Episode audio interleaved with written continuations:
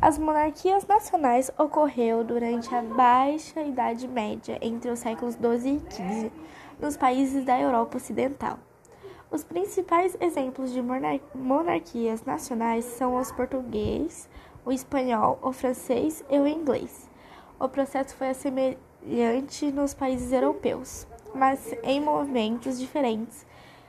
Em Portugal, teve início no século XII durante a dinastia da Borgonha, ou Afoxim, sendo posteriormente consolida pela dinastia de Avis. Por outro lado, na Espanha, França e Inglaterra, a formação do, dos Estados-nação teve início no século XV.